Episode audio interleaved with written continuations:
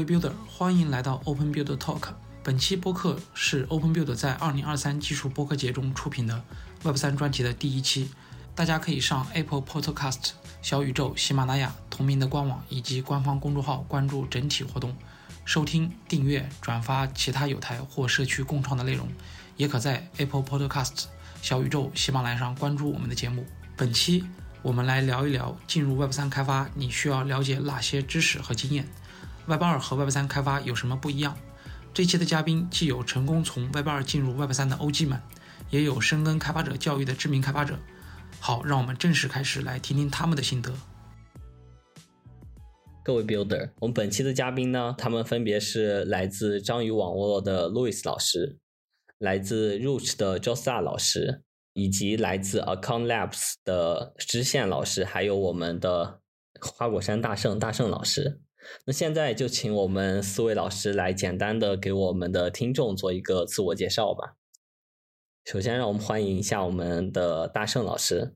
呃哈喽，大家好，我是大圣啊。呃，我其实 Web 三我是一个新手，我是对前端比较熟悉啊。我有十年以上的前端的开发工程师经验。然后我 Web 三相关的经验是以前在火币啊曾经就职过，所以一直对 Web 三技术都是比较感兴趣，并且呢也有深入研究过。啊，然后最近一段时间或最近几年吧，因为我的主要的精力放在教育上，做开发者的一些教育跟课程嘛。然后最近呢，就准备啊，明年会准备自己再做一些呃，或参与一些 Web 三的新项目。所以呢，今天来这个博客主要是跟各位大佬都学习一下。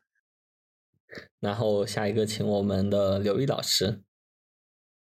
哎，Hello，哎，我是刘毅啊，那个呃，我在 Web Three 呃呃是稍微超过十年时间，就是一三年呃对。呃，一三年的年初加入的，对，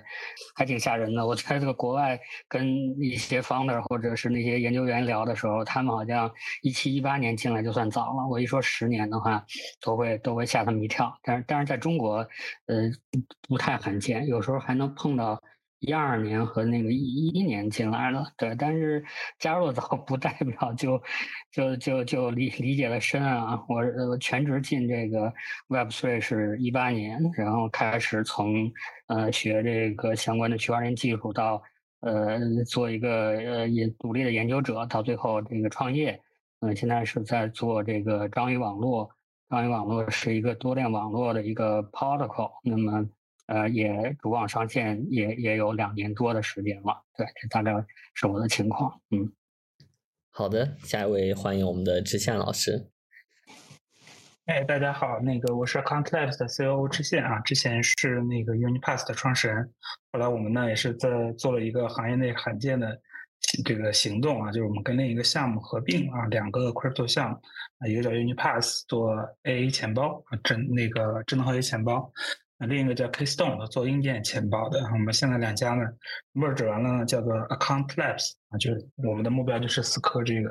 crypto account 这个这一层。所以说我们的目标就是做出一个能够让呃咱们说的什么 next billion users 啊这种这种叙事也好，或者说我们的愿景也好，能够让它实现的一个账户的这个支撑。那现在呢，我们的这个主要方向就是我们。啊，从 to B 啊换到了 to C 方向，我们要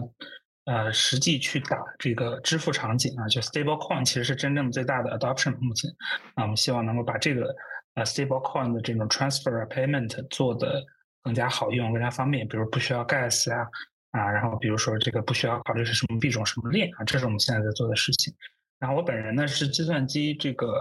呃算是科班，读了七年计算机。啊，但是呢，没当过技术啊，会简单的写一点前端啊，这个以后还得多跟大圣老师学习啊。然后呢，今天呢，我也是站在一个就是懂点技术，但是呢，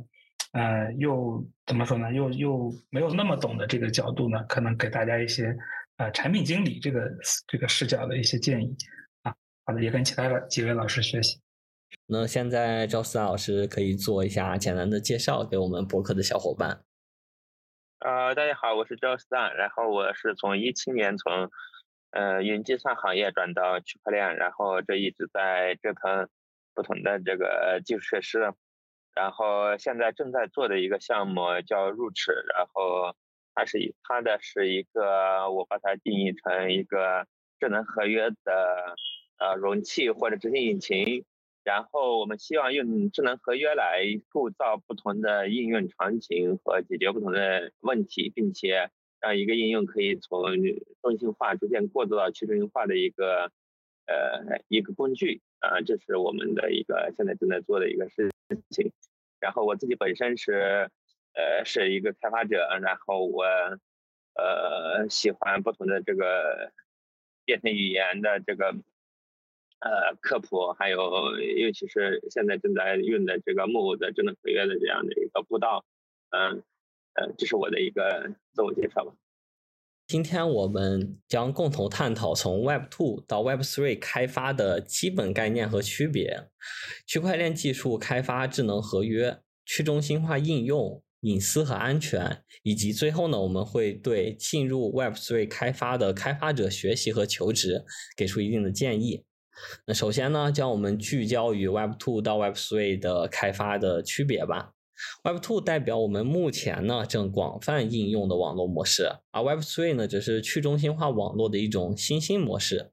然后，请各位老师可以分享一下 Web 3它这个模式的核心的一些目标和理论。啊，我对这个问题的看法，它其实是这样的，就是说，这个这个视角的话，它可以是分两个视角啊。一个视角就是说，我们互联网应用从最开始诞生。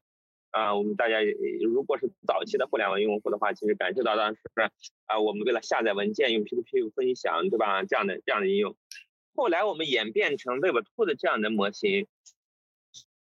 这个模式到底是一个正确的模式，还是它是一种临时的解决方案？这个其实有不同的观点的。但我现在的看法啊，现在我现在的看法实际上是呃，认为我们原来的传统的 Web2 的这种构建方式，实际上是一种。为了快速的去获取用户啊，采取的临时的一种折中方案，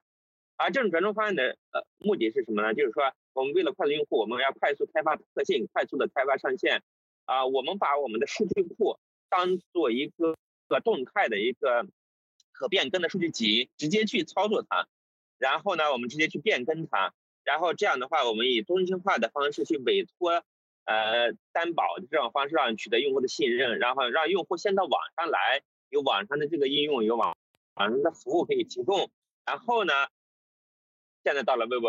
呃 Three 的时候了啊，Web Three 的时候的这种构建方式的区别在哪里呢？就是说，我们希望我们的整体的所有的交易都是可验证的、可重复回放的，而这在 Web Two 的我们传统架构方式上是不可能提供的啊。所以我觉得现在我们现尤其我们现在做的这个工具叫做呃入 o 这个工具，然后呢，它提供的这种能力是什么呢？就是跟 Web 2区别是什么呢？我们都是用程序写出来的，但是呢，首先我们要保证我们的每一条交易都在记录在一个可公开检索的地方，我们现在叫做嗯叫做 DA Data Availability 的这样的一个提供方，它可能是一个区块链或者一个什么样样的非这个项目方体可直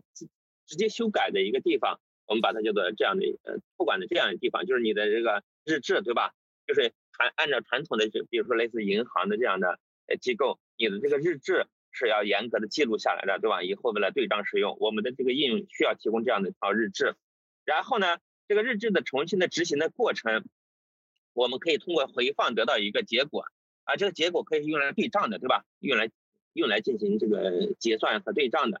啊。啊，为了保证这个执行的确定性，我们需要一套智能合约语言或者叫做什么呃类似这新兴的语言来保证这个执行过程的确定性。这是现在智能合约扮扮扮演的角色，对吧？我们把这个日志重新回放，然后得到一个确定性的一个状态集。我们这个状态集，我们生成一个呃这样的一个叫做 Merkle Tree，就是呃汇汇总的，就把它所有状态汇总起来，得到一个哈希值。就拿这个哈希值，类似于这样的呃。是 Git 对吧？我们大家都用用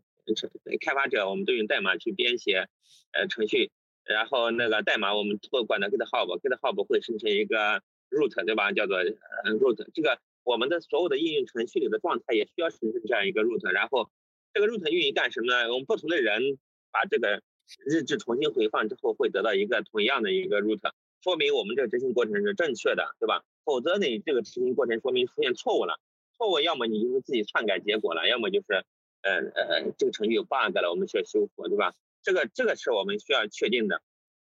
嗯，这样的话就得到了一个一个什么样的像像一个可验证的可呃可回复的这样一个系统。这个系统也是其实传统的这种分布式系统里也是需要的。传统分布式系统的话，我们把日志同步到其他的一个另外一个系统重新执行，然后得到一个结果，其实是分布式的基础，对吧？这也是分布式系统到嗯从 Web Two 到 Web Three 的一个发展的结果，也是我们的这种呃审计和安全的需求从 Web Two 到 Web Three 发展的一个需求，也是呃这这是我认为的一个他们之间的一个最大的差异点。明白。张思大老师提出一个观点，就是目前的 Web Two 它其实是为了一个竞争流量的一个临时性的网络，而我们在 Web Three 里面，它最重要、最核心的概念其实是它是可验证、可信的。在未来，我们的一些网络设施达到一定的能力之后，我们是需要这样一个相比现在这个中心化网络更好的去中心化网络来去重新构建我们的网络世界。想听一下知县老师关于这方面的看法。OK，我其实站在一个，嗯，怎么说呢，就是编程的，或者说写呃创作这个应用程序的一个架构的角度，呃，讲讲我的看法。就是我觉得，呃，讲 Web 三也好，讲 Crypto 也好，就是最大的区别就是这个公开透明啊。这公开透明呢，嗯，主要体现在两部分，一部分是这个后端，一部分前端啊。咱们把这个合约呢。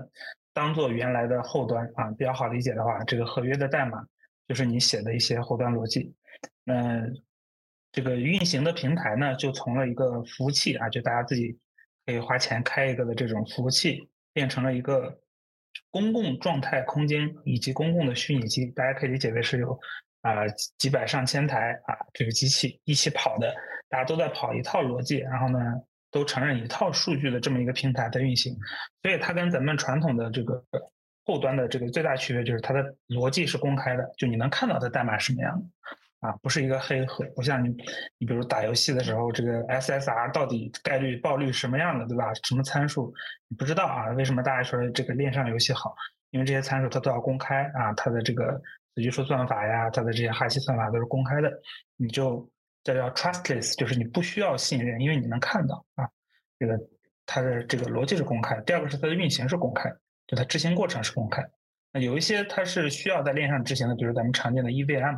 就是以太坊的以及以太坊系的虚拟机，大多数的这种 account model 的虚拟机，它都是这种呃，这个在链上需要执行的啊，就它是要把代码在虚拟机里跑，然后最后呢跑出结果来，然后把结果写到这个公共端空间。那还有一种呢。像比特币啊，还有这个 CKB 这种啊比较古典的模型呢，它是其实是验证型的，就是说它的呃结果都是在链下就写好了的啊，链上的这个虚拟机呢只负责检验这个结果对不对啊，这个特别像什么呢？如果大家刷过这种面试呃机考题的话，就 ACM 啊或者什么 LeetCode 这种题啊，就是说你写的代码呢只是做一个 verification。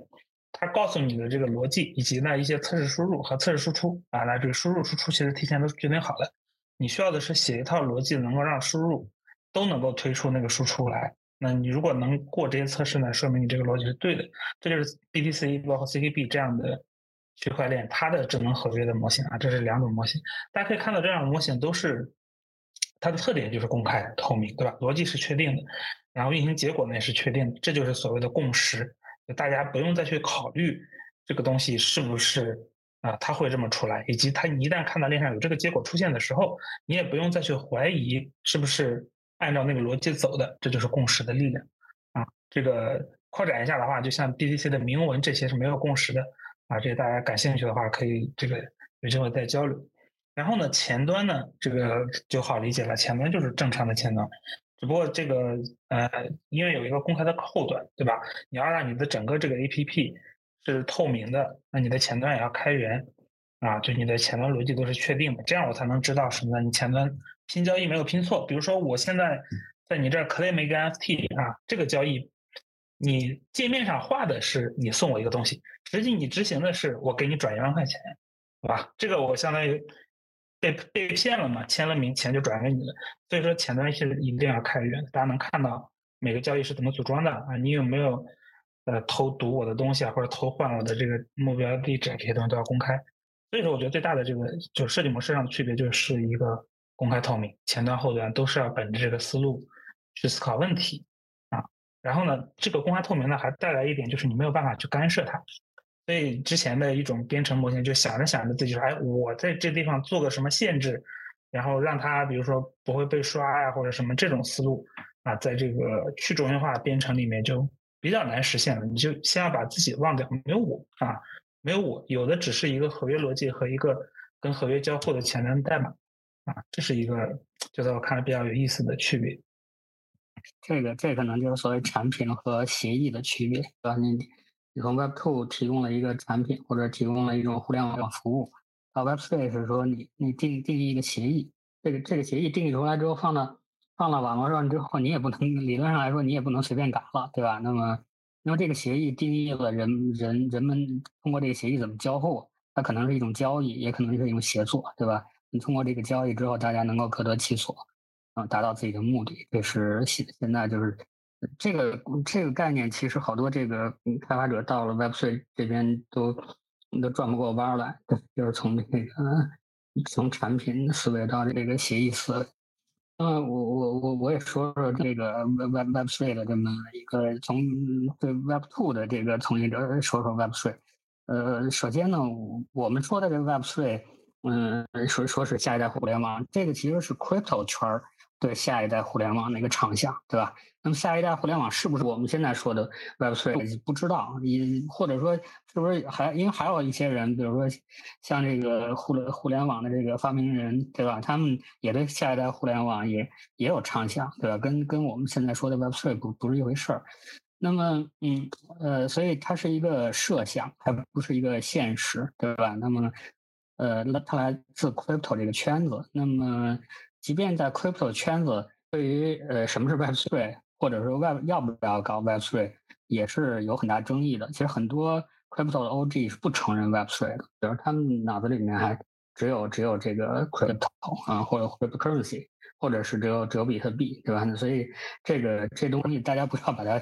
当当成一个现实来看啊。那么为什么会出现这个这个状况？那这个 Web Three 发源于。Crypto，然后他又怎么走到现在？这个故事说来话长。然后现在的从业者有几十万人，对吧？然后各从不同的这个来历的、不同的思维的、不同的这意识形态的人到这个呃到这个圈子里面，大家看法其实都都不一样，对吧？然后那这个东西我只能简单说一说。一开始呢，这个就 Crypto 发源于密码朋克，密码朋朋克呢是要保护。在这互联网时代或者电子电子化的时代，保护用户隐私。那么，呃，用户隐私有很多种技术，但是密码朋克最孜孜以求的一个一直没解决的问题，就是呃匿名的电子现金。把这个问题后来被。比特币给解决了，所以产生了这个 crypto。那么后面有一些这个这个 crypto 从业者呢，就就说，呃，当然，呃，比特币后面就有了所谓的什么更快的比特币、更便宜的比特币、更什么一这个链上数据不可变的比特币等等的这种发展啊。但是更最革命的想法来自于以太坊，就是说在在这样的一个区块链上面，一个去中心化的网络里面，没有 leader 的这么样一个网络里面，可以。达成共识，那我们可以对，呃，这个一个比特币或者说一个要 UTXO 属于谁达成共识？我们可以是不是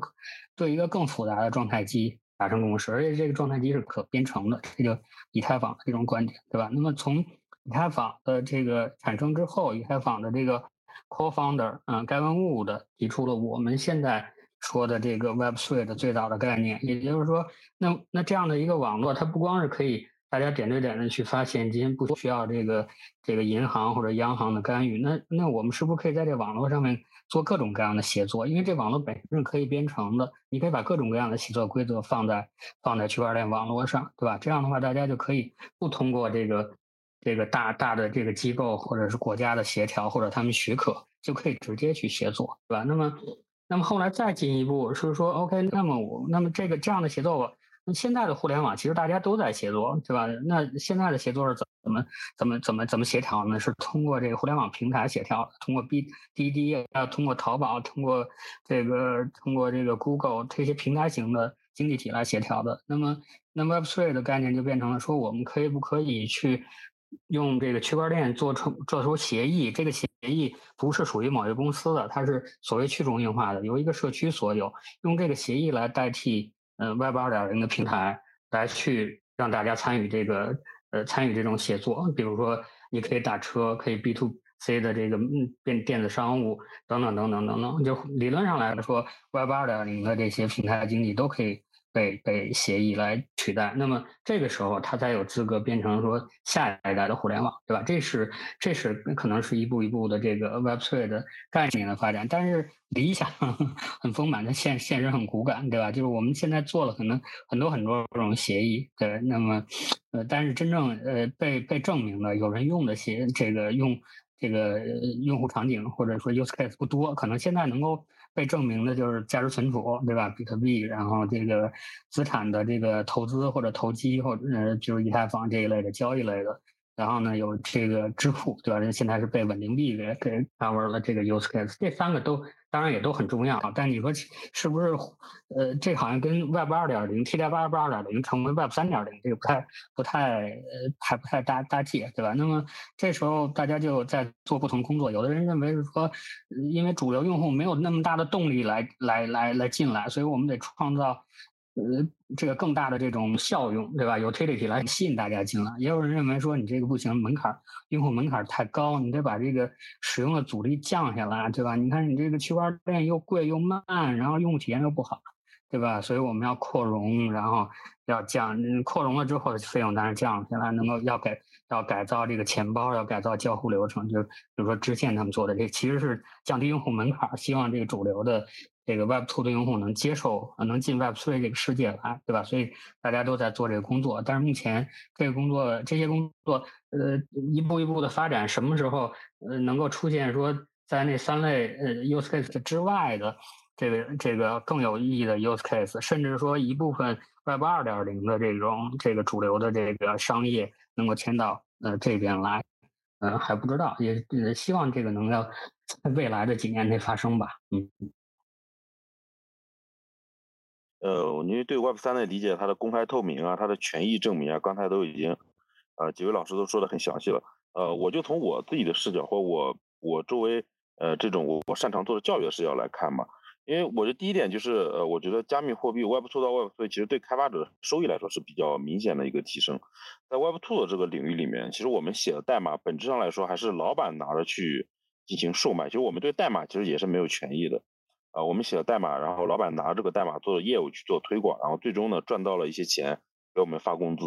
然后 Web Web Web Web Three 的话，可能就会这个代码本身可能就会产生一些收益。这个我觉得是对于呃，就是很多现在想学 Web Three 的程序员越来越多，的开发者越来越多，我觉得是有一个这这方面的一些因素。啊，这个这方面比较最成功的应该就是 V 神了嘛，因为中本聪我们也不知道是谁。呃，对最最成功就是 V 神了，他不需要借助太多的。呃，别的像我们传统 Web Two 这种公司的这种模式的变化，它只只是单纯的这个代码层面做了很多的创新，然后就吸引了大量的开发者的加入，然后最终呢就形成了形成了一套比较稳定的一个金融的体系。然后他自己其实也不需要去做商务或者是做别的事情，他就通过他的代码啊，通过以太坊就可以稳定的获得一个收益。这个我觉得是对开发者比较有优势。然后还有一个，我觉得 Web Three 对 Web Two 呃的优势啊。就除了我们刚才都说的这些，就呃算法上的一些优势之外，我觉得对这个工作形式其实也是有很大冲击的，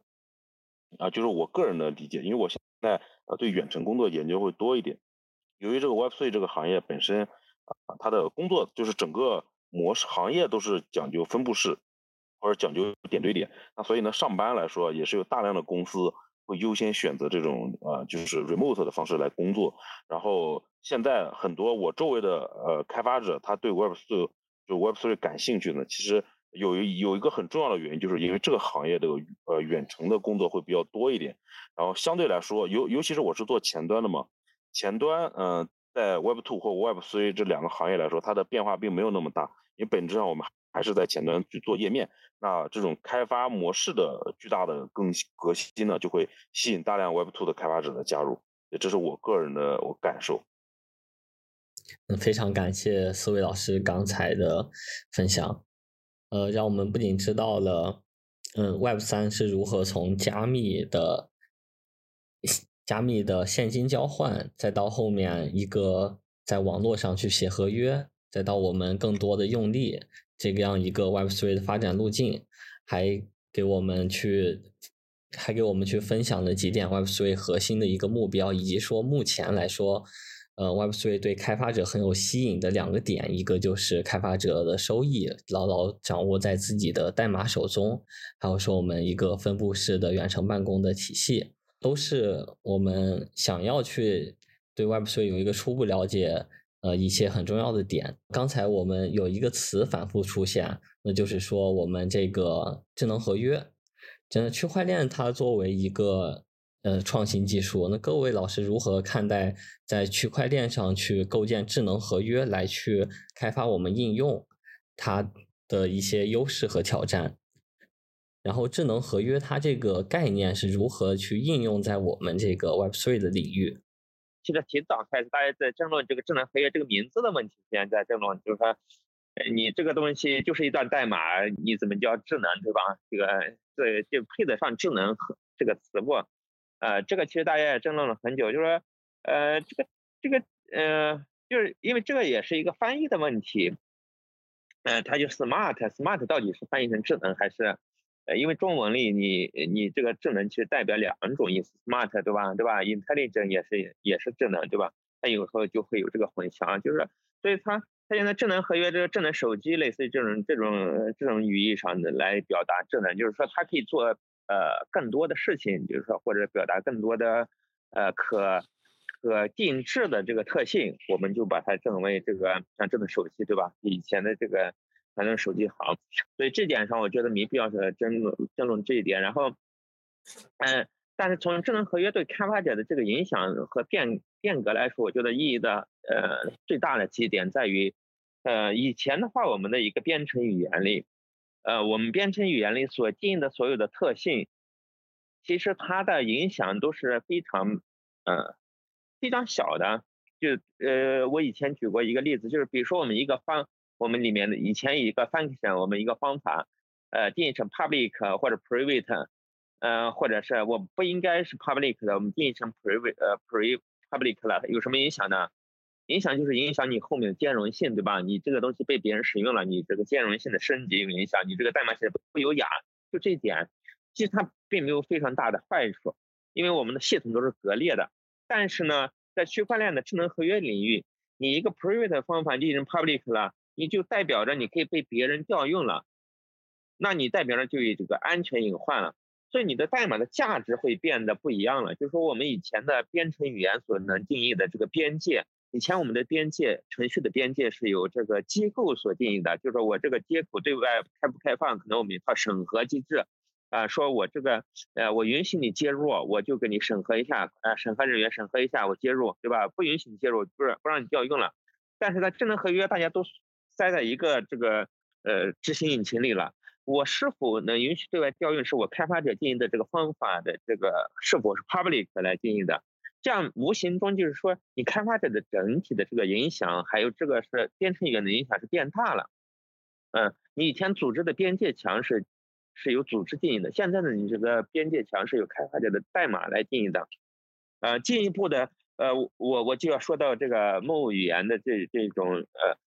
更近了一步，就是对整个这个边界墙的这个拆解，就是我们不断的在拆解这个组织的这个墙，然后让由组织原来这种人肉定义的这个组织的墙变成有代码定义的这种规则，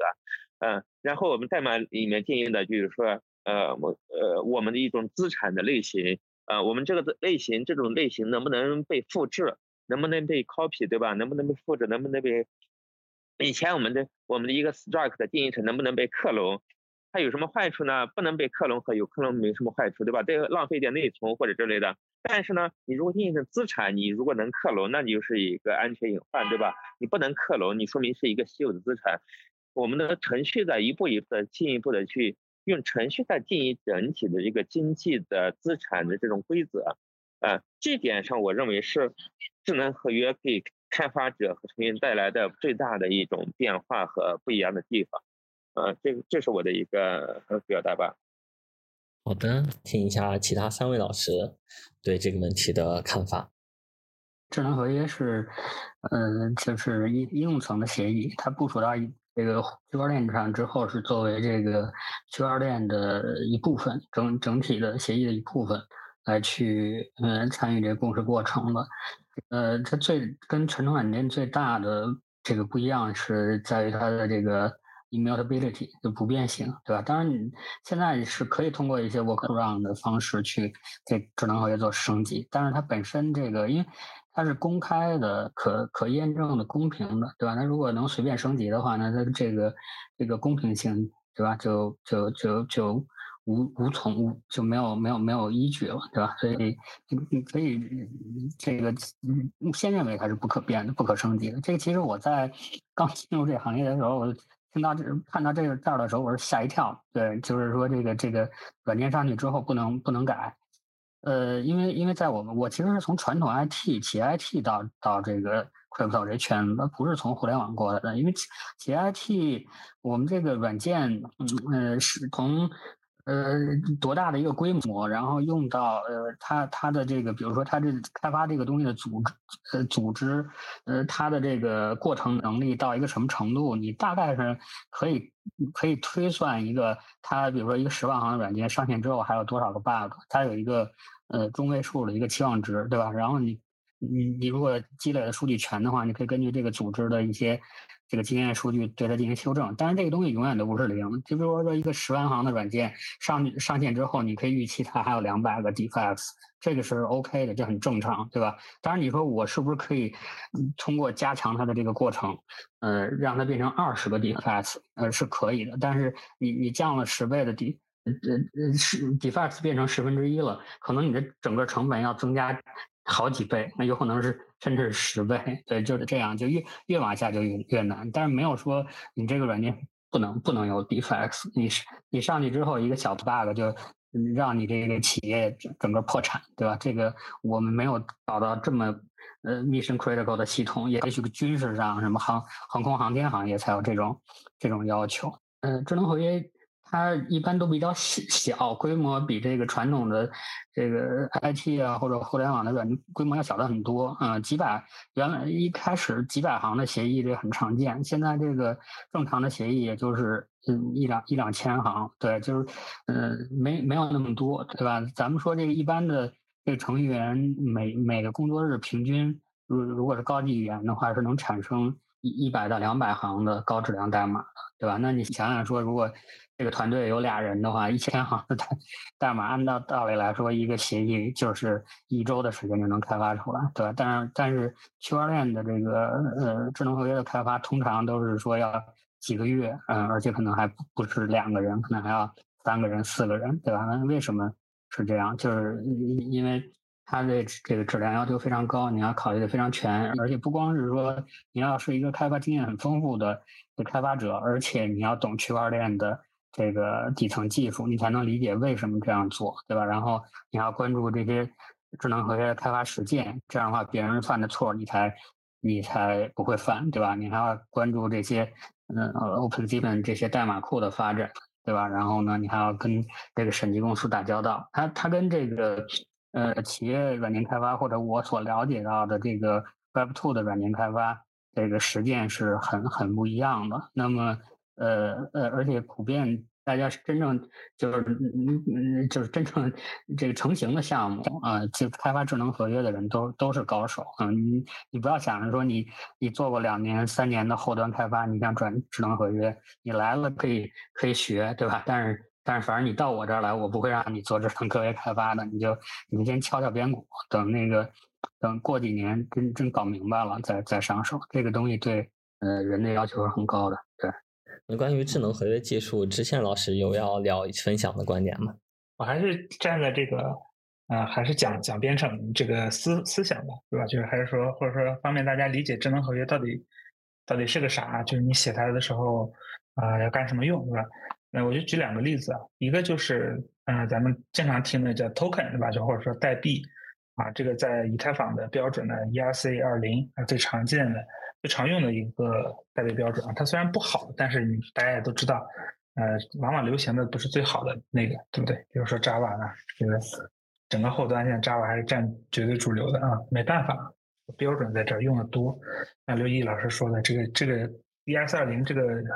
合约模板的 open zip lines 发出来，经过这么多年，你已经不用担心它的安全性问题了，对吧？啊，这个其实就是作为智能合约来说一个非常要命的点啊，就你合约写的再，你觉得写的再好啊，但是呢没有经历过时间的检验，谁也不敢百分之百保证它不出问题。现在能经历过检验的也就那么几个的，还有 Safe 啊，上面放了四百亿美金，这算是一个超大的 bug bounty，这么多年没有人能 crack，那就说明它的合约是安全的啊，基本就这样。然后说回来呢，就这个 token 它这个合约是干嘛的？它是一个最简单的合约，它就是在记账啊。大家理解的就比如说我有这个一百个，咱们咱们就叫 USDT 吧，对吧？最常见的这个美元稳定币，我有一百个 USDT，啊，你有一百个 USDT，然后我给你转五十个，我就变成了五十，你就变成了一百五，对吧？非常简单的逻辑。那这个的运行方式呢，啊，至少在 EVM 上，它的运行方式跟我们。传统中说用钱包给你付钱是不一样的啊，我用钱包给你付钱，这个五十块钱切切实实的从我的钱包里来到你的钱包里，对吧？这个实物的一个交割啊，从我的钱包到你的钱包。那在那个银行里呢，或者说在中心化系统里呢，它也确实是在数据库里面，这个从我这个账户下面，比如说我账户关联的数据里面改了啊，从你那边上户的关联数据改，当然就有可能是这么设计的啊。这个可能也是 Move 语言应该都是这么设计的，Move 系的。就有个 resource 的概念，但是在 E S 二零这个里面，它是一张大表，你可以理解为所有拥有 USDT 的人，他都是记在一张表里的啊，一个账单啊，这个地址拥有一百，那个地址拥有一百，然后呢，我在这是这是属性对吧？大家都知道这个，我我 suppose 大家都是技术人员，都知道这个这个面向对象啊？这个 class 里面有个属性，属性就是数据。那么我刚才的 transfer 呢，就是一个方法。啊，我调用方法来改这个数据，那 transfer from 这个地址 to 那个地址，然后来怎么验证有没有权利呢？对吧？这就用到了 crypto 啊，就是密码学验签啊，验签通过了，确定啊，这个确实这个人签的名啊，他授权了这笔交易，那么这个数据就可以改啊，改完之后，所有节点都按这个改了一遍，产生了共识啊，这就是这个一笔。链上转让过程，大家可以看到这个智能合约在里面它起的作用啊，其实有点 callback 我之前说的 crypto 开发特点公开透明，它的逻辑是不确定的，transfer 就是从 from 这个地方减掉一定数额，然后从 to 那边加一定数额啊，我代码是就是这么写的。那实际上我是不是还可以叫做收个税啊？对不对？我我设定你每转一次账我要抽走百分之十。那我就在 transfer 函数里面写什么，写个逻辑就行了，对吧？from 是这个 from 这个地址呢，扣掉五十啊，那 to 地址呢，收到四十五，对吧？中间有个百分之十，扣到别的地方或者销毁掉了。哎，这是不是可以的？这是可以的，对吧？这就是智能合约它的灵活性。也就是说，大家在这个一个最基本的 token 上面，你其实都可以做出好多好多玩法啊。当然，这也带来了很多很多的风险。大家就说，一个 token 它有可能是一个。啊，有很多条件的，比如说低于一千美金你可以转，高于一千美金就转不了了啊，就这种坑都有啊，这都是后话。但是呢，大家可以感受到智能合约它的这个力量啊，它写完了之后，它放在上面公开运行，大家看到这个逻辑，我就真的能够把这个东西当做钱，对吧？这不光是我们啊，整个这个，你比如说 USDC 是纽约金融局背书的啊，就是政府也承认，这个东西确确实实啊，它是有货币属性，它可以用。那第二个我想举的合约的例子呢，就是你可以做一些金融操作，比如说咱们常见的借贷啊，抵押借贷。那你有这个 USDT、USDC，对吧？你有一一万个，你呢想通过这个东西呢，比如说我要借一些其他的币出来，我要借一些以太坊出来，我不想去买啊，因为我觉得可能有风险，我只是借它出来呢，参加个活动，可能用一个星期我就还回来了啊。咱们举这么个场景。那传统的我如果，呃，比如说我现在手里有钱，我想跟你借个东西，我是不是需要做很多事情？我又不能把钱直接给你，给你了你不还我怎么办？对不对？那我们就需要把钱存到一个银行里面，然后再找人去公证啊，我确实存钱了，而且一周啊，一周之后如果钱还不回来，那这笔钱就归谁啊？就这样的一个逻辑，可能都需要律师的介入，需要法律的介入，对吧？如果一旦这个出了争执，还需要强制执行。在现实生活中，它需要一系列的这种非常复杂的，大家可以理解为这都是成本，对吧？咱们叫摩擦特别高。但是在 crypto 的世界里呢，你只需要用智能合约写，啊，我这个我放入的抵押品叫做 USDT，它的价格，比如有一个咱们叫预言机的东西，你可以理解把它喂上来，它就是一美金。那么呢，我设定一个抵押率，比如说这个当我借的东西的价格呢接近我的抵押品的时候，我就可以触发一个清算规则，这样大家不会丢钱嘛，对吧？啊，比如我借的东西价格已经到了八千了，啊八千五了，那个这个时候呢，我就有权利，任何人都有权利把这一万拿走，然后买到这个八千五这么多的这个以太回来啊，相当于我不能让借钱的人受损嘛，对不对？啊，就这个这么个意思。那整个这些逻辑呢，不需要任何法律以任何摩擦，就是在。合约里面把这个逻辑写死，就是一旦到这个权限，谁都可以去清算。那这个你不，你没有拿呃提供足够的这个还款呢，你清算的人你也拿不走这个钱。所以这些都是可以让这个整个效率的运转非常快速的啊。刚才这些所有操作都可以在链上用一笔交易的形式，一个事物的形式把这笔操作做完，啊，这样的话就借款的人不用担心。呃，这个需要受很大的审查，然后呢，提供这个资金的人，提供资产的人呢，也不用担心自己的钱收不回来啊，也不用担心到期之后，比如说一些设定的条件不会被触发啊，这其实就极大的降低了大家互相因为对方可能会违约而带来的额外的成本啊，这是我理解的智能合约，嗯，就怎么说呢？它的作用以及你如果写的话，啊，它其实是承担的什么职责？这也就。这个呃，callback 刚才几位老师讲的智能合约这个东西非常重要，非常关键。你想想，这种这种逻辑一旦写出漏洞了，这个行业里面丢钱都是对吧？经常一丢上千万、上亿美金啊，都是这种情况。可以看到，就是区块链加智能合约的这个模式，让很多现实中很复杂的，比如说借贷啊，能在网络上以低成本的呃方式去进行。降低参与这些行为的成本，给的，也就是说，我们代码是更有它的价值。所以说，我们代码在开发过程中很重要，需要开发我们的合约工程师有很好的呃开发经验，以及对我们整个区块链的理解。那在我们 Web3 开发 Dap 的时候，我们和传统的开发应用，它会有哪些需要注意的问题呢？OK，区别其实我我个人感觉没有那么大，因为我自己还是把它当前后端模型在思考嘛，对吧？当然我们可能说，嗯，你可以有前端后端合约三部分，比如后端它是做一些那个，比如说索引啊、缓存啊、处理啊，或者能让前端很多数据不用去链上查，可以有一些就无关紧要的数据啊，可以用缓存来做，这是这个可能后端出现的这个，嗯，这个怎么说呢？场景吧，但是。在我看来，比较原汁原味的，咱们说 DAPP 啊，DAP，就是一个开源的前端加上一个合约，前端跟合约直接交互。啊，比如 Uniswap 这种协议跟这个它的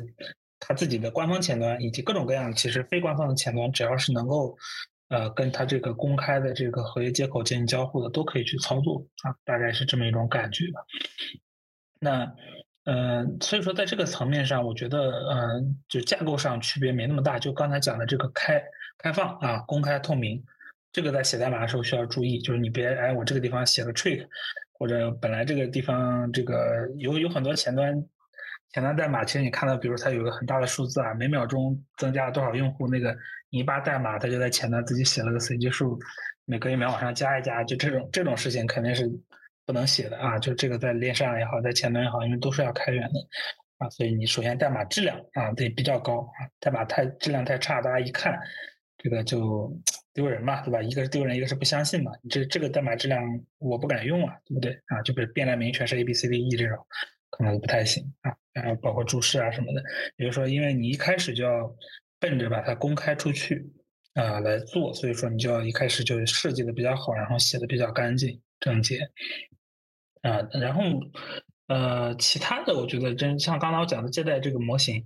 啊，就是你后端这个或者说合约，对吧？就是我说的后端上面你定好了逻辑啊，抵押品啊，这个清算率这些东西都定好。那前端呢，就是去交互啊，我可以我拼一笔交易，把这个钱打进去，这其实就跟我们后端调接口是一样的嘛，是吧？你其实就是个接口接口的一个文档，你知道你调这个比如 deposit，你往里头放钱。你需要传哪些参数？然后你需要设定哪些东西？然后一笔交易上去了，就是所谓上链，就你可以直接写到数据库里了。那这个东西就放在那儿了，它就生效了。等到比如这个价格涨上去了，别人可以清算了，哎，这个前端呢还需要再提供一个能力，别人可以拼一笔清算交易啊，符合这个合约接口需求的。那如果他拼了一些不符合的交易呢，你就相应的有报错啊，给用户一些提示。其实就听上去没有什么太大的区别的，这就是就怎么说呢？就是思想上、思路上，嗯，我感觉跟其实普通咱们做这个互联网产品没有太大区别，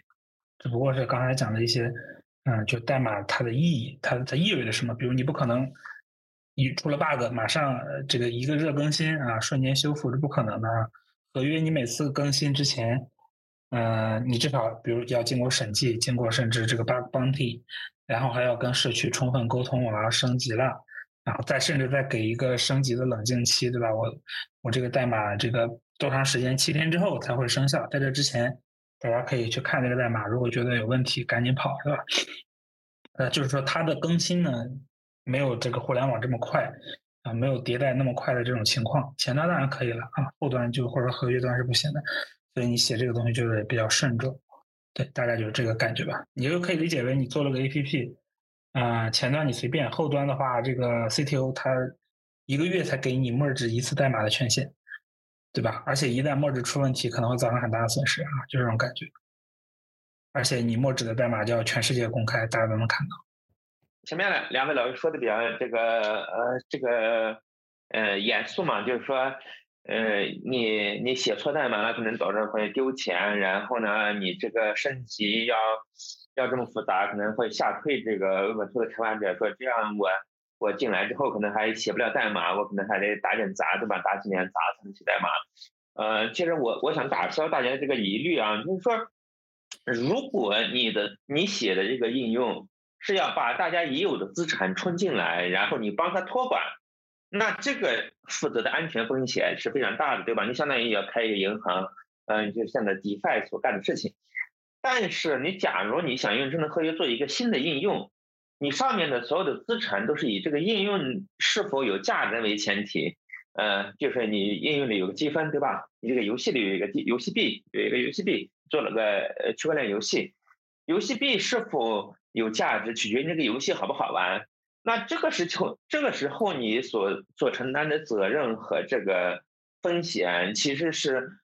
不会不会比你这个传统的 Web 2的游戏要更更大，对吧？因为你为了这个游戏更好玩，呃，你去升级或者去做一些这种变更，呃，这是这这这个事情是可接受的，对吧？大家需要区分出来。就是说我我给 Web 2的开发者说这个智能合约的这种开发的体验的话，大体上把它比作一个云函数，就是说我们现在的这个云服务提供这种云函数，对吧？你可以把代码直接放上去托管，呃，然后你不用关心服务器在哪里，然后这样一个云函数啊，智能合约做的事情就是让这个云函数的这个更简单，它比现有的云函数，呃，就是比所有的现在的所有的云服务提供的云函数都好更好使，因为它托管这个。用的状态，因为在线的所有的云函数，它最难的一个问题，从那个状态比较难处理，它没有通过虚拟机的方式托管状态。啊，我我我希望用这种方式让减降低开发者的这个顾虑，说我我可以用智能合约去做任何一个新的一个东西，做一个游戏，做一个呃博客，做一个论坛，做一个新的一个呃去人化的一个任何一个应用，对吧？然后我的这个开发速度更快，然后我的这个应用的托管运行成本更低。对吧？这样的一种角度去切入，然后呢，所以前面的这个顾虑就是建立在我前面的这两个前提上。如果你的这个应用是想建立新的一种这种价值体系，那你的这个升级，你的升级策略就是说我写错了东西，我能不能升级？那没有问题，你可以升级，对吧？你完全可以自由的升级，你完全甚至一种策略是我开始就是以一个呃这种呃私有部署的一种智能合约环境。然后我就运行在智能合约环境里，但是呢，我是自由部署的，我的这个交易是努力公开，我先让用户先运起来，对吧？运起来，然后产生价值，然后再尝试把它公开出来，然后得到这个呃社区的进一步认可，然后再去呃扩张，对吧？有这种路线去构建，我觉得也是一种可行的一种路线，不一定一开始就说我非要小心谨慎的说我要，呃，要要先把代码写出来，要要非常。通过严格的审计才能跟大家见面，这样的对吧？那你托管别人已有的资产和你自己重新创造一种有价值的应用，这是两种不一样的这种场景。大家把这个区分出来。啊，这是我要补充的一点。当然，你思考的起点还是可以认为它是一个 B/S 架构的软件，对吧？但是呢，它有几个几个不一样，一个是说你这个后端，也就是这智能合约开发出来之后，它，呃呃。你要你要知道，它是面向全世界所有的人去开放的接口，而不是你的呃前端。因为前端原来的 BS 架构是说你有这个跨域的问题，对吧？然后你还可以用要求用户登录，那这样的话，它就可以，它只能通过这个你的前端去访问你的这个服务，然后呢，呃，甚至说它要有这个经过认证，然后有了这个身份验证之后，它才能使用一部分功能。那也就是说，你前端逻辑跟后端逻辑只要自洽。就可以了。但是现在你这个呃智能合约放到链上之后，它是呃你这个前端只是这个协议的一个访问接口，对吧？那么任何人都可以部署他的前端去访问这个协议，而且它是因为是公公开的区块链的那么一个接口，所以它可以不通过前端啊，直接通过链下的程序去访问。另外呢，从执行环境上来说，你的这个智能合约呢，它是放到区块链上，作为其实作为了一个 component 的执行。那么也就是说你。要你这个智能合约的和你这个智能合约 call 出去的，你看到的一个账户都可能是呃智能合约，而且是可以是被攻击者有意设计的一个智能合约，对吧？这是你你只要暴露了这个接口，你就你就认可了这样的一个同步的可组合性，对吧？那么这个其实是很多这个传统的这个这个软件开发者他没意识到的，他没意识到他的。后端这个软件不是在一个独立的服务器上执行，而是作为一个整体的区块链协议站的一个 component 在在执行，对吧？那么这样的话，能够产生的这种攻击的这种呃呃场景和这种设专门设计的这种条件是很多的。那你那你只能通过过去的这个你了解所有的这种攻击的例子，这种闪电带的例子，你才能明白说 OK 哦，原来我这这个软件部署上去之后是在这样的一个环境下。运行的，对。另外呢，就是呃，它有一个计算负担选择的问题，就是说，呃，BS 架构或者 CS 架构也都有这样的，你什么计算逻辑是放在这个客户端的或者前端的，什么是放在后端的，对吧？那么在这个区块链上也有这个问题。那首先呢，就是因为你的前端不是唯一的，不不，所以呢，你不能够把业务逻辑的规则放在前端，你只能放在智能合约上。但是智能合约又是一个。呃非常昂贵的平台，这个在大多数情况下是用户付费的。昂贵到什么程度？就是 Vitalik 给过一个估计，在呃区块在以太坊上存储和计算的成本都是跟商业云的呃相比的话是贵一百万倍。也就是说，你在呃这个这个呃商业云上一百美元的计算成本，到区块链上执行是一亿美。对吧？所以说你的智能合约呢又不能太复杂，又不能太太消耗这个存储，对吧？否则用户用不起。而且你这个智能合约越复杂，你的这个呃审计或者说你这个安全的成本就越高，对吧？那你你要保证一个几千，你想想这个逻辑路径，几千个行代码的这个这个智能合约跟几百行这个代码的这个智能合约，它可能的这个路径是指指数型组合的，对吧？所以你要让这个。你说智能合约还尽量简单，对吧？你又，但是刚才说业务规则要在后端，要在合约上，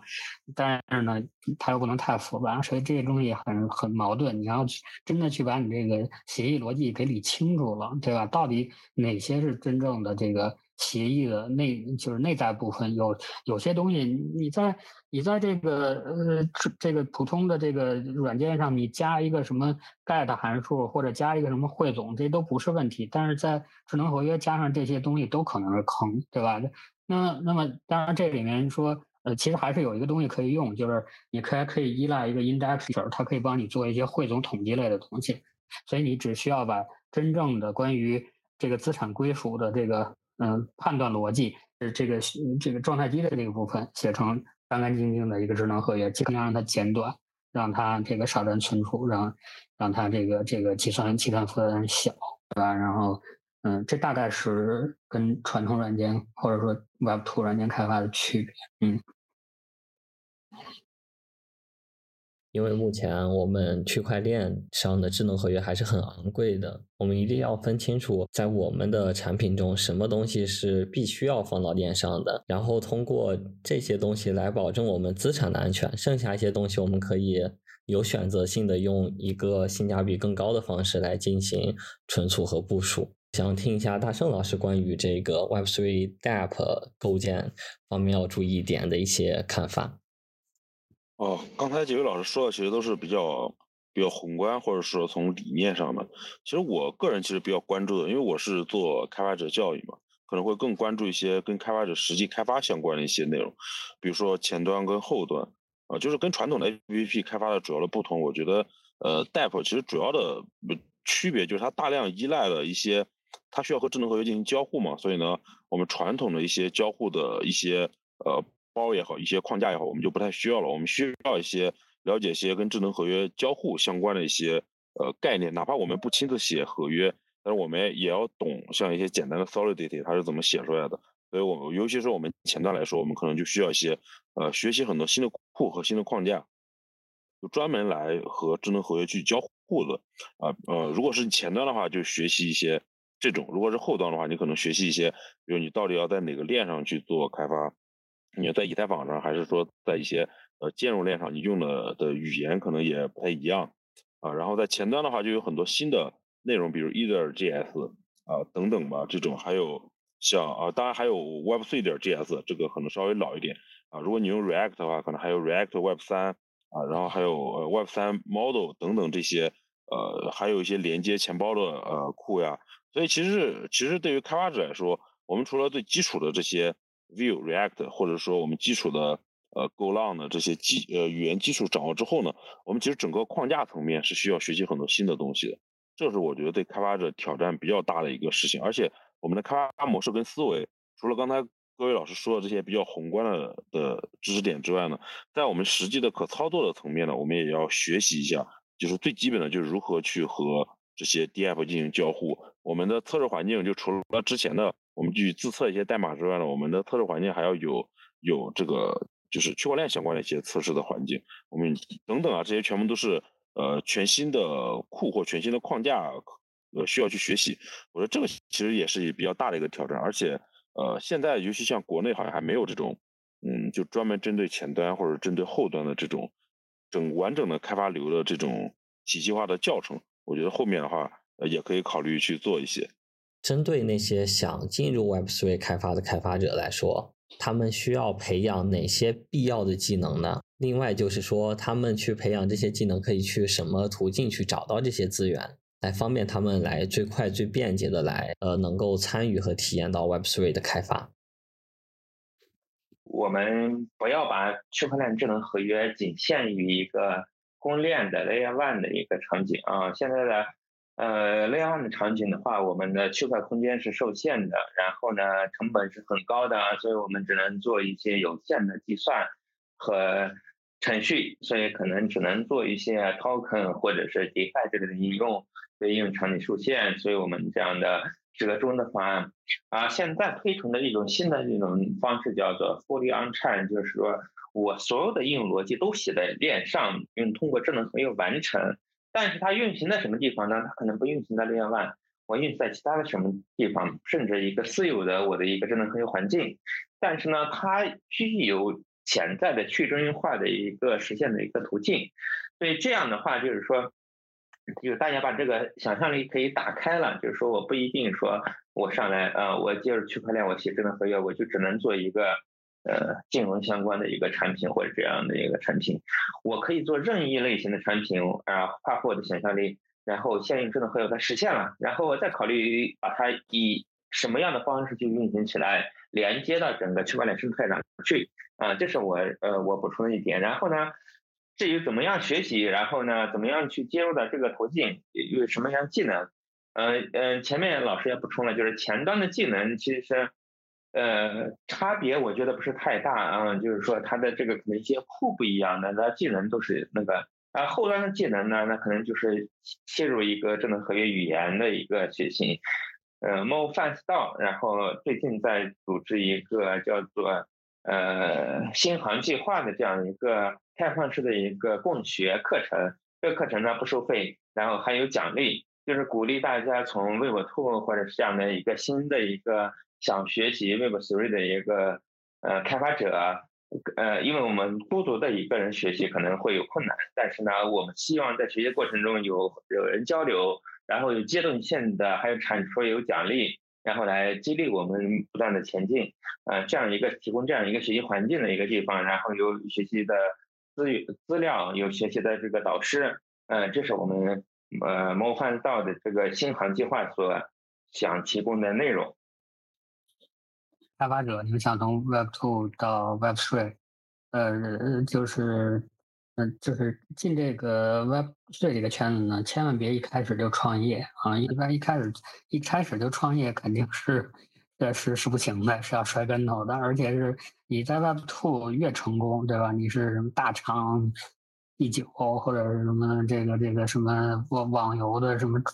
嗯，这个什么百万网游的什么主城进来之后，这个到 Web3 这个圈子啊，你越你越厉害，到这儿摔的就越狠，对吧？然后，嗯，而且现在呢，就是这些 Crypto Fund。这个就是比较比较懂行的 crypto fund 都学精了，就是这个问创始人先问你这个呃是不是 crypto native 对吧？你你你你不是的话，你哪怕你哈佛 MIT 你是谷歌的总监来了，也不见得能拿到投资。为啥呢？因为这行它有自身的规律，对吧？然后你这个你既然转到这行呢，就就别这个把自己太当回事儿，嗯，先先进来这个踏踏实实的。把这行到底怎么搞的，能，看清楚，对吧？那么，呃，如果你是一个开发者，你又不知道自己是不是真的喜欢这行，或者这个是不是真的在这个这或者 Web3 到底是干什么，到底有没有意义？嗯，你想试一下水，那最好的方式呢，就是，嗯，用业余时间呢去呃这个看这些呃 Crypto，因为所有的 Crypto 都是开源的，对吧？其实这个 Web3 Crypto。密码这个朋克这些东西都是开源软件运动的一部分，对吧？所有的项，你去找找你喜欢的，呃，这个项目，看看它代码，然后看明白了他们干什么呢？你给他贡献代码，对吧？然后你如果这个贡献代码人家接受进接受了，给你合并进去了，呃，你你参与的项目越厉害，这个如果你的代码这个逐渐，你你在这里面起的作用越来越大，那你后面要创业或者找这个工作。这个嗯，你的你的很有很好的这个这个 body power，就是你你你有牌可打，对吧？因为确实，嗯，说明你明嗯知道人家为什么那么做，还能参与进去，说明你已经进到这个行业里头了，对吧？这个其实是这个最最最有效的方式，对吧？那但是如果你本身你是一个呃互联网的这个程序员或者传统 IT 的程序员，你不熟悉。呃，这个呃，这个开源软件的这套东西，那你还是得熟悉。你要连开源软件你都嗯搞不清楚的话，那你进 crypto 那根本就找不着北。对。从 Web Two 到 Web Three 其实是需要就是最丝滑的一个，因为它核心的知识点像 React 或 Vue，它其实是可以直接无缝迁移的。只不过我们需要学习一些专门针对区块链的一些库和框架。那后端的话，可能学习的内容多一点。但是，呃，我觉得我们其实可以掌握一些基本的一些方法论。刚才，呃，几位老师也说过，呃，第一个就是，呃，如果比如说你真的想去做 Web3，那我们可以去先了解一下 Web3 常见的概念或理念，什么是智能合约，然后，呃，什么是，然后再细致一些，什么是 ERC20，什么是 NFT 等等不拉不拉的。然后你你发现，如果你对哪个东西感兴趣的话，你完全可以在 GitHub 上去搜一下，这个就是举个例子，我们拿 NFT 来举例子。那你可以在 GitHub 去搜一下这个 NFT 有哪些开源的一些项目。呃，我其实之前记得像有一个项目叫 NFT Gallery，这个项目就非常的就非常适合呃一开始做 Web3 的人去提交一些贡献，因为它的 issue 里面都是有价格的。就如果这个 issue 的 level 里面是一个 dollar 符，它大概如果你帮忙解决这个 issue，它会给你打五到十美元的作为奖励。所以呢，这这是一个比较有意思的事情。就如果我们一个一个非常简单的方式，给他修 bug 的方式，修一些 bug 还能获得一些呃一些这个就是数字货币的这个打赏的话，就可能会对于我们学习来说有很多正向的一个反应。然后这是第一个，我觉得开源项目啊。然后第二个就是我们其实可以是看一些招聘的 JD，因为呃，有一些专门招聘 Web3 的一些网站，就是有些网站专门上面分享的全部都是 Web3 的一些岗位啊，比如说呃像 Web3 点 Career 啊之类的，然后什么 Better Web3 这种网站，我们可以看一下这些 Web3 的行业相关的招聘的 JD，它要求有哪些技术站啊？如果运气比较好的话，我们其实有时候在 Boss 直聘上也能看到一些这种岗位。那其实我们可以和他先聊一聊，就对方需要什么技术啊？我觉得从岗位里面。嗯嗯，岗位的技术需求就是现在行业里面最流行的，因为它是实际会给你发工资的、发钱的，所以我们从以这个来作为自己学习的一个呃知识点的构建的一个知识图谱，我觉得也是蛮好的。就就这个岗位它需要哪些技术，那我们就把这些技术点都罗列出来，我们去看一下他们的官网，我们去看一下怎么去学习。然后我们学习一段时间之后呢，其实我比较建议的一个思路，比如说你已经学习了。按照这个思路学了两三个月了，但你不知道你学习的效果怎么样。其实我比较建议的方式就是你做一份你找 Web3 工作的一份简历，就是然后你拿这个简历去投一投，投去投一投这些招聘的呃岗位，和他们聊一聊，然后你就很快发现自己的缺点在哪里，然后你就知道大概下一步你怎么去学习。那如果你很成功的拿到这个岗位呢，对吧？那就恭喜你，其实你已经学的差不多了，你至少已经可以进入到这个行业了，就可以开启下一步继续的就在这个。Web3 领域里面的一个成长，这是我个人的一个想法。那当然了，还有其实还有第三点，就如果你学习的时候，我我个人的建议方式啊，就我们我比较喜欢的学习方式叫 Learn in Public，就我们不要闷头去就闭门造车。现在其实呃我们整个互联网这么的发达，我们其实可以有很多地方去记录自己的学习。这其实也印证了另外一个学习的方法，叫费曼学习法，对吧？你可以在比如说你在无论是你在国内的 B 站，或者是国外的 YouTube，或者是 Twitter 上来记录你学习的一些经验心得分享，写些文章，就输出本身来说能够巩固自己学习的效果。啊，外加上你还可以从你的评论区里面获得一些及时的最新的反馈。比如说我我今天写学了呃学了这个压 C 二零，举个例子，它的合约，我就写了一篇感想，我对压 C 二零的这个呃合约里面的一些看法。那其实如果我说的不对的话，可能就会有人来。纠正我反这个来，呃，纠正我来提醒我，甚至是来给我建议一些更好的学习资料啊。那那这样的话，其实对于我个人来说是省了很多的搜索和资料过滤的时间。我觉得这个 Learn in Public 其实也是我个人非常喜欢的这个学习方法。呃，这是我要分享的。好的，感谢大圣老师。然后请知县老师分享一下自己的观点。我我换个换个方式吧，就是我把我们实际开发中。到底都在干什么？列列啊，就是可能站在这个实操的角度，大家看看，其实可能就更更有实感嘛。我们现在在做的，嗯，大家可以理解为用一种低门槛的账户系系统作为它的底层技术，然后再配合上刚才我讲那个 token，大家也都听过了，对吧？就是这么一个美元稳定币这样的一种啊链上资产，然后来想做什么呢？就做支付啊，就可以理解为。把微信啊、支付宝支付这种非常方便又快又便宜啊，几乎没有摩擦的这种支付系统呢，也带给那些就是金融设施不好的这些国家和地区，比如菲律宾，比如说尼日利亚这些，他们他们的这个日常生活中这个资金流的摩擦，大家超过想象。比如说有的这个菲律宾的呃，这个比如你是个高中生，想在网上接点这种私活赚点钱。但是呢，因为你没有足够的 ID 去申请这个银行账户，还有，呃，比如申请 PayPal 的这些，它需要这个身份认证的，你只能借别人的账户收款，那你的要付出的成本可能要高达百分之五十，就是你收一百美金，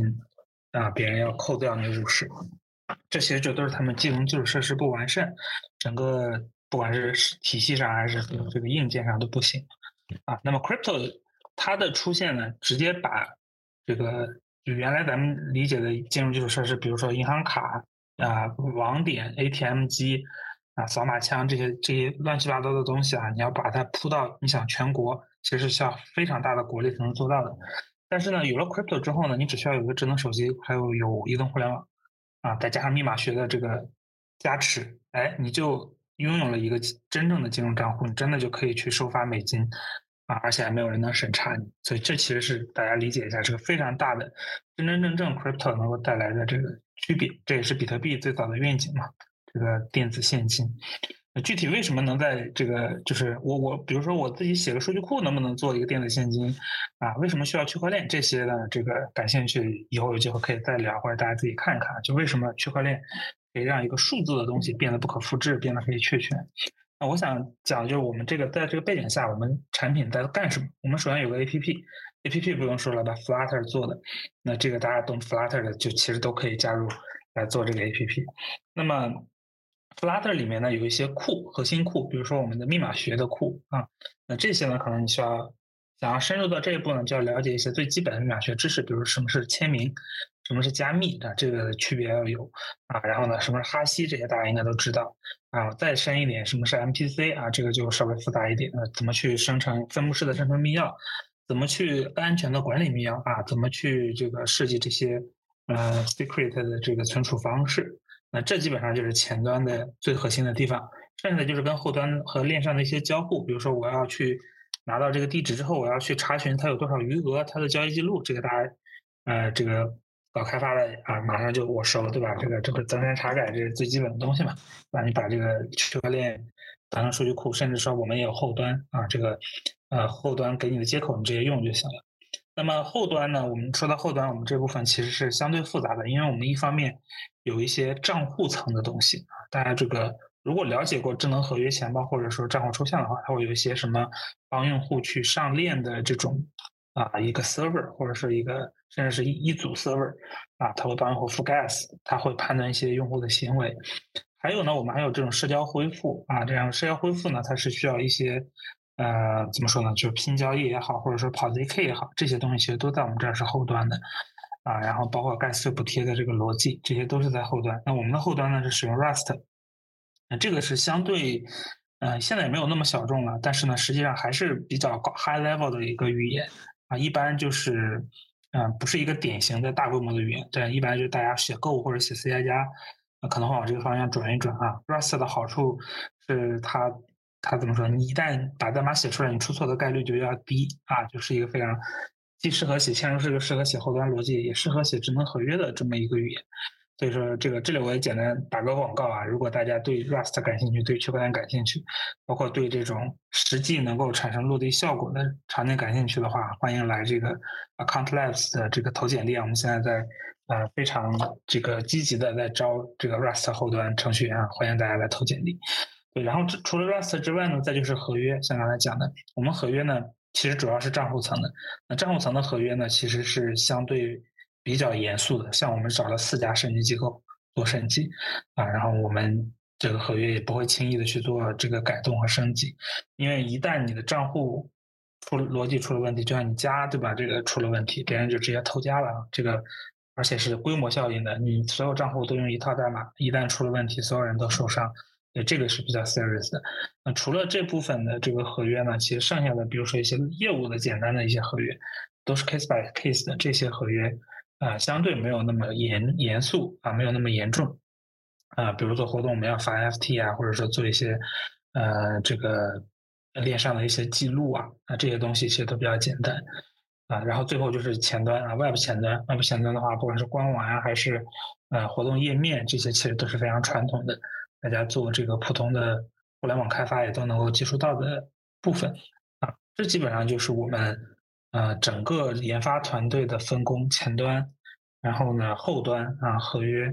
啊，再加上一些 research 方向，像跟写 zk 的、搞密码学的、搞安全的啊这些这个分类一起呢，就组合成了一个，我觉得算是相对比较全面啊，我们也算是这个编制比较完备的，还有 QA、DevOps 这些就不说了啊，这些都是一样的。啊，大家只要稍微懂点区块链知识，这些东西是都能做的。然后我们招聘呢，之前呢也是经常从大厂，网易啊，因为我们在杭州嘛，那网易这个阿里啊，以及腾讯，我们有远远程的同事，在那个深圳远程的同事，在成都远程的同事都有啊。那我们招聘的这些同事都是大厂经验，呃，有的有 crypto 经验，有的没有，但是基本上一个月之内吧，大家也都能够对这个东西有一个全面的基础的了解，然后上手也不是很困难的。也大概是这样的一个情况。呃，我延伸那个大圣的一个观点啊，就是在呃，就是这个 learning in public 里面最呃 extreme、最 radical 的应该叫叫 learning by teaching，对吧？就是叫什么教是最好的学，是吧？就是你你比如说你现在是个 Go 程序员或者 Rust 程序员，你可能有一些什么 Go 的群啊，或者是什么社群啊什么的，对吧？然后你学了 Solidity，你学了学了一礼拜，你敢你能不能到这个群里面说，我我咱们都是这个 Go 语言的成员啊？那个现在我想给大家讲讲 Solidity，我们给你讲讲智能合约开发。然后你就能传出一波人，你就开组织这么一个 Zoom 的一个货，然后你就给大家讲讲这个这个 Solidity 开发是是什么，是怎么搞，对吧？那么你做这个呢，当然两点好处，第一个是说，这个你肯定得玩命的去，不能让自己露怯呀，你得系统性的去学，对吧？这样你才能够有这个系统性的把它这个讲出来，对吧？第二呢，就是说，如果你能做到这一点。说明你性格上特别适合搞 Web3，因为 Web3 不管是应用层的协议还是基础设施层的协议，最重要的就是最后就是要形成一个社区。对这个社区，它可能是一围绕一个 protocol 去构建的，对吧？但是 protocol 用技术手段把 protocol 开发出来，这只是一个必要条件，你还得找到这这个这个社这个 protocol 的 stakeholder 这些。参与者这些价值贡献者，你得告诉他我们为什么做成这样。你做这东西，你参与这事儿有什么好处，对吧？最终形成一个形成一个社区，然后呢，呃，不断的壮大这个社区，这是 Web 3要干的事儿，对吧？所以如果你能够做到呃 learning by teaching 的话，说明你特别适合干 Web 3。因为时间的关系，我们这在这期播客中仅仅探讨了上面几个话题。那如果大家对我们探讨话题感兴趣，或者想请我们几位老师做进一步分享的话，给我们留言即可。感谢大家收听本期播客。如果您想进一步交流本期的观点，欢迎加入 OpenBuild 开发者社区，可以在我们的官网 OpenBuild 点 x1z 获取加入方式。同时，欢迎在 Twitter 或微信公众号。关注 OpenBuild，下一期我们将邀请已经在 Web 3领域拥有丰富开发经验的开发者们，来聊一聊他们的学习经验或在开发中踩过的坑。那我们下期见，拜拜。